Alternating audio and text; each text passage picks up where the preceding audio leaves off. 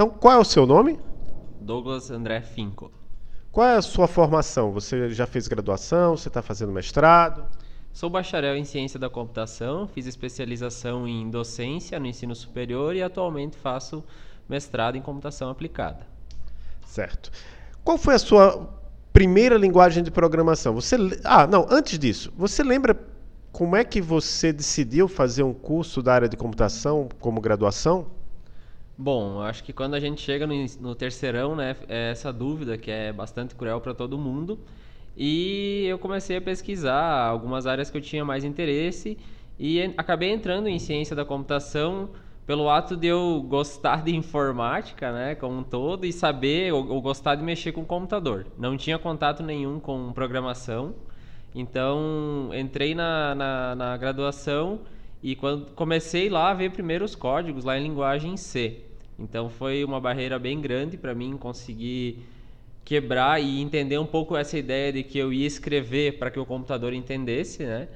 Uh, porque nunca tinha visto nada daquilo.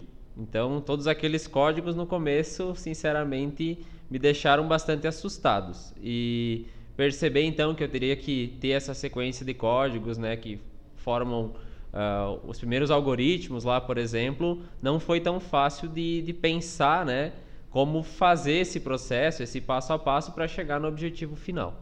Então foi bem trabalhoso no início, tive que estudar bastante para cair a ficha, digamos assim, do que o computador entendia. Né? Então foi bati bastante o pé lá no começo, mas depois fui entendendo e as coisas foram acontecendo. Então a, a primeira linguagem de programação foi a linguagem C. Depois você viu outras linguagens? Sim, inicia, iniciei com C lá, porque na ciência se tem muito aquela ideia de tu ver da onde está saindo as coisas, né? Então, implementar tudo na mão lá, as, as, primeiras, as estruturas de dados, por exemplo, né? E aí, partindo do conhecimento em C, aí a gente começou a ver a orientação a objetos com Java, aí depois teve programação web com né, PHP, HTML, toda essa parte do CSS também feito na mãozinha, que a gente chama, sem ter nenhuma ferramenta de, de auxílio. Para frente fui vendo Python também e algumas coisinhas de outras linguagens também, mas bem básico assim. Foram essas linguagens. E aí agora no mestrado é que eu estou tendo a oportunidade de ver programação funcional, que eu não, nunca tinha tido contato anteriormente. Então, o que é que te chamou a atenção de diferente de programação funcional em relação a, essa, essas outras linguagens, de outros paradigmas que você já tinha estudado? Bom, uh, os paradigmas em si, né, eu tinha visto o imperativo, vi algumas características dele, né, lá no início. Fui para orientação objeto, já vi que também tinha as suas particularidades, né, então tu acaba apanhando um pouquinho para tu mudar a tua forma de pensar e sair da tua zona de conforto, digamos assim. E eu sabia que existia esse paradigma da programação funcional, mas nunca tinha o contato, né? Então, eu percebi essa diferença da questão de tu ter por exemplo, casamento de padrões, que era um, um, um, termo, né, ou essa ideia que eu nunca tinha ouvido falar anteriormente. A ideia de módulo também nunca tinha uh, visto, assim, dentro de uma linguagem de programação, pelo menos, né, né no que tinha de experiência. Uh, e essa forma de tu buscar criar funções recursivas, até porque eu particularmente tive uma dificuldade em tu criar, digamos, uma função que ela é recursiva, que ela tenha lá uh, uma condição de parada, digamos assim, né? Eu acredito que mais estudantes tenham tido essa dificuldade de tu fazer ela de uma forma agradável, bonita, de tu olhar para ela, por exemplo, né? E eu achei bem interessante a programação funcional no, no que diz respeito a, a explorar onde ela está sendo utilizada e perceber que ela vem sendo utilizada em, por grandes empresas, né?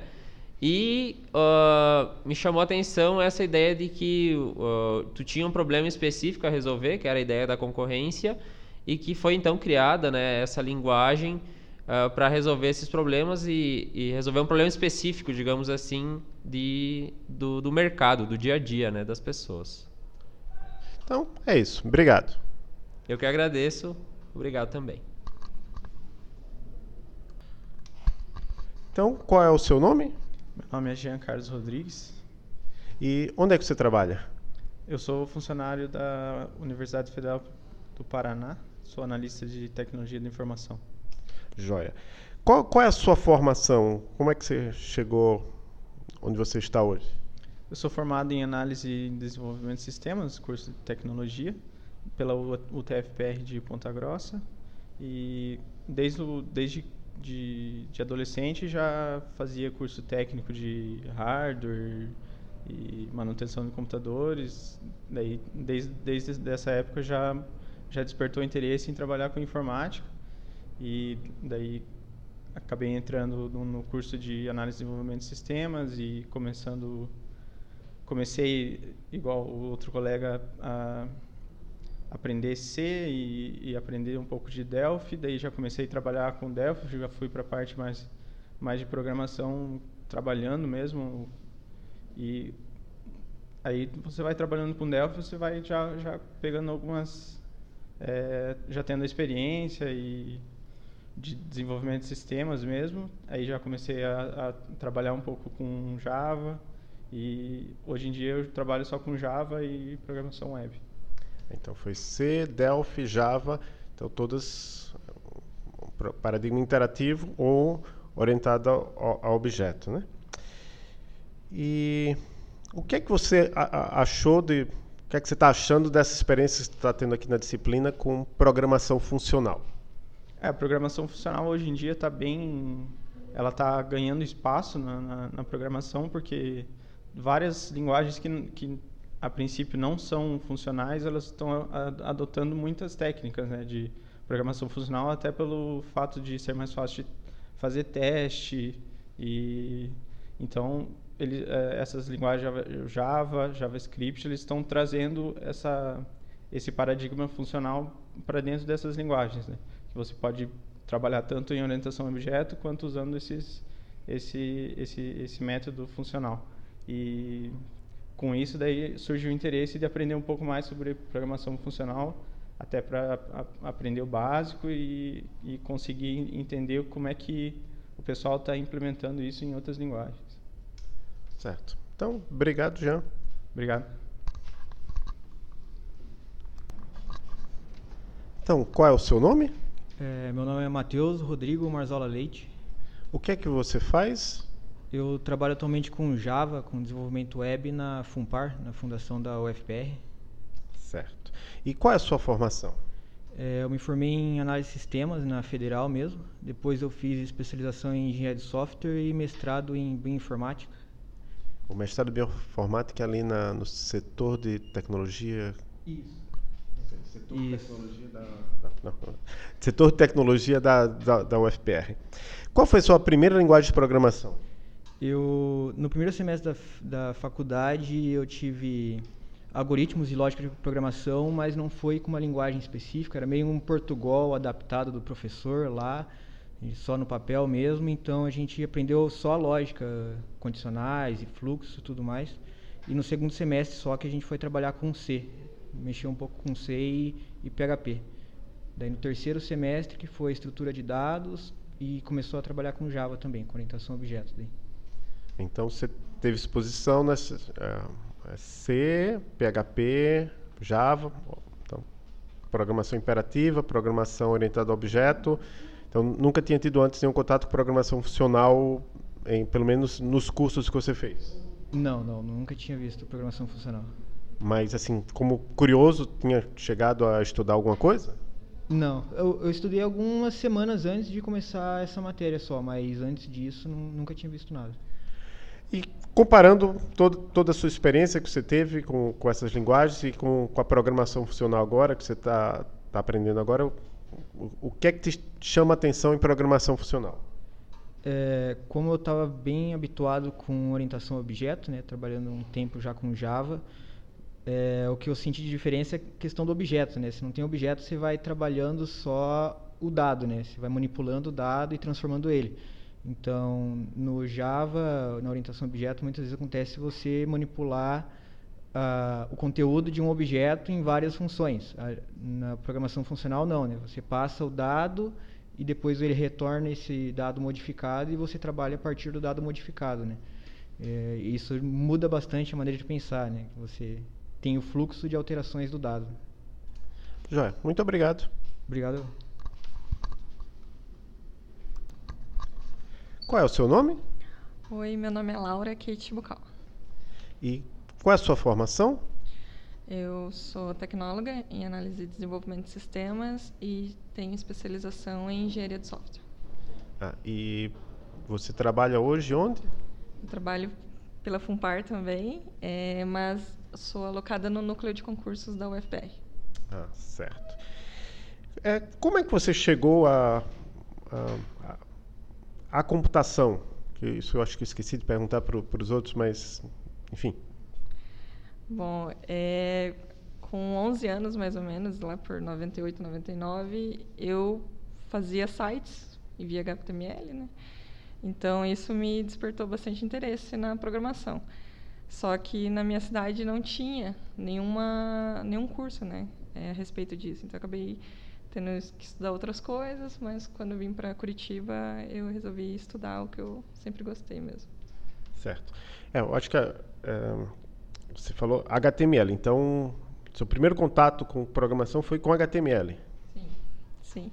Depois, que, que outras linguagens foram aparecendo no, no curso ou em outros lugares para vocês? É, a, a, primeira linguagem que eu realmente programei mesmo foi COBOL, que foi o primeiro contato que eu tive com, com um, algum tipo de programação mesmo, no, quando eu trabalhei no HSBC. E na, na faculdade eu fiz C, é, um pouquinho de Java, mas o que eu trabalhei mesmo foi COBOL e agora eu trabalho com Java. Certo. Então, você foi seu primeiro contato aqui na disciplina com qualquer coisa relacionada à programação funcional? Sim. Então, o que é que tem te chamado a atenção de programação funcional que é diferente de, dessas outras linguagens, do, dos paradigmas com os quais você já tinha trabalhado? O que eu achei mais interessante na linguagem de linguagem funcional é a questão do de não precisar declarar o tipo de variável, né? Ela e é imutável, né? Então eu acho acho isso mais interessante que que essa bagunça um pouco, né, da, da orientação objeto. É, mas assim, tem, tem linguagem de programação funcional também que você tem que declarar o tipo, que é o caso do, do Haskell, né? Eu acho que o Haskell é, mas enfim. Uh, então você gosta da tipagem dinâmica. É, é, eu sempre me confundo isso. Eu acho que isso é o, o nome que se dá, é tipagem dinâmica. Né? Você não precisa declarar o tipo de uma variável, mas você gosta disso. Isso, isso mesmo. Certo. É, também é um eu também gosto disso. Acho que Clojure, depois a gente vai, vai ter as apresentações lá. Eu acho que Clojure também tem essa facilidade. Então é isso. Obrigado, Laura. Obrigada. Boa tarde. Boa tarde. Qual é seu nome? É, meu nome é Adolfo Neto. Qual é a sua formação? Olha, eu tenho bacharelado em Ciência da Computação pela Federal de Alagoas, mestrado em Ciência da Computação pela Federal de Pernambuco e doutorado em Ciência da Computação pela Universidade de São Paulo.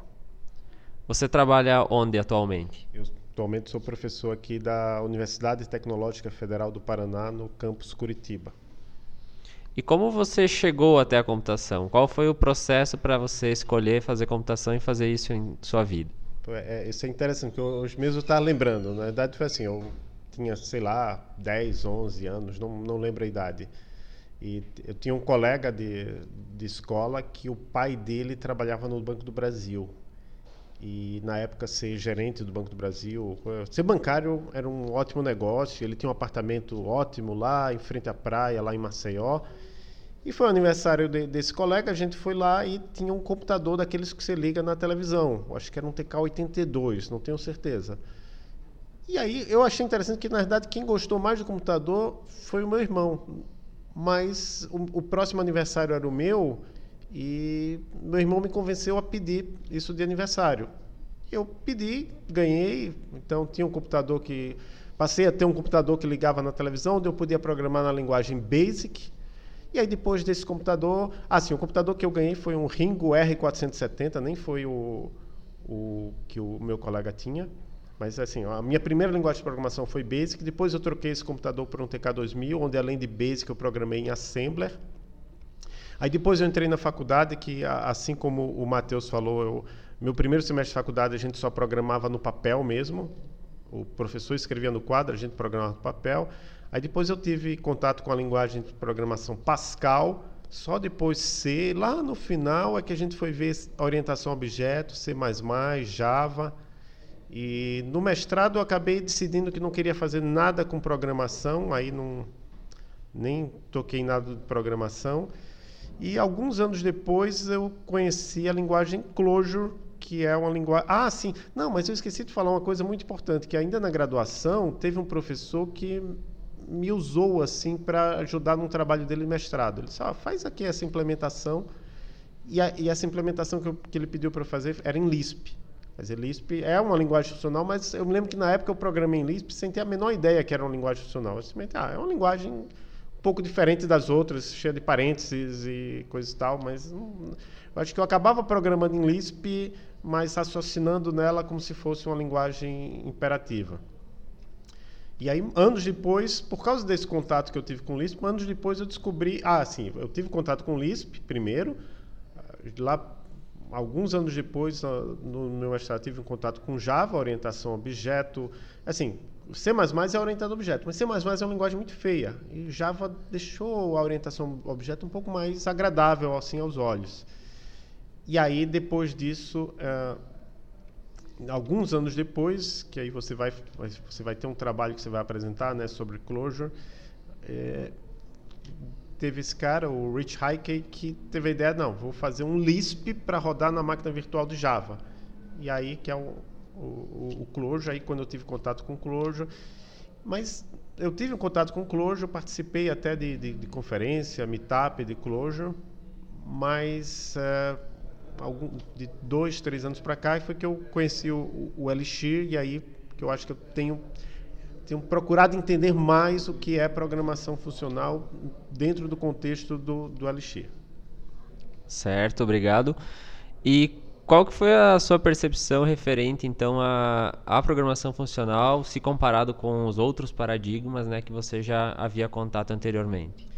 É, eu acho assim, para a maioria das pessoas, eu acho que a maioria dos programadores ainda, hoje, hoje em dia, eles têm contato com a linguagem operativa, com a linguagem orientada a objeto, alguns já começam com orientado a objeto, então tem essa dificuldade que, até que o, que o Matheus falou, de, ah, não, pô, os dados estão aqui no objeto, como, o que é que eu vou fazer? Então, tem, tem um certo tempo de, de adaptação para ficar pensando, não, eu pego esses dados, eu passo para essa função, processa, retorna um outro conjunto de dados que passa para outra função. Depois de um certo tempo, isso vai ficando um pouco mais natural e vai ficando mais agradável de fazer e você não precisa ficar preocupado em ah, onde é que estão esses dados. Não, os dados, tudo que eu preciso, eu estou recebendo como parâmetro. Isso que é uma coisa que eu gosto. E outra coisa que eu gosto é essa ideia da, da, da tipagem dinâmica que, que a Laura, Laura falou, de não precisa dizer, ah, isso aqui é do tipo tal, isso aqui é do tipo tal. Você usa a variável, declara, muda o valor e é, essa flexibilidade.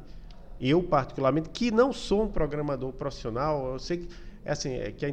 Tem, tem muitos programadores que defendem com unhas e dentes essa ideia de ser, não, você tem que ter os tipos das variáveis, das funções, e talvez para eles, para evitar bugs, isso seja muito importante. Então, é importante deixar claro que no meu contexto, como um professor que não trabalha com isso profissionalmente, não, meu salário não depende da qualidade do código que eu produzo ou da quantidade de bugs que, que, eu, que eu escrevo ou não. Então, para mim, é, é muito mais agradável ter esse, essa forma que, que, que o Elixir próprio Erlang usam para não precisar declarar tipos de variáveis e de, de funções.